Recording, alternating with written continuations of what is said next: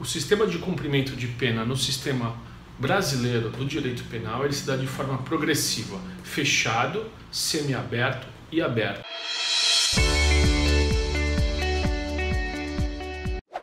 Para que o detento consiga o benefício, conquiste o benefício do fechado para o semiaberto ou do semiaberto para o aberto, necessário eventualmente que ele faça um exame chamado exame criminológico, que vai atribuir a ele a possibilidade e já se se encontra apto a conviver ao convívio externo, ou seja, é, vai passar por um médico psicólogo, vai passar por um psiquiatra, vai passar por uma é, uma, uma junta examinadora que vai fazer uma ferição é, daquele sujeito se ele já está apto ao convívio social.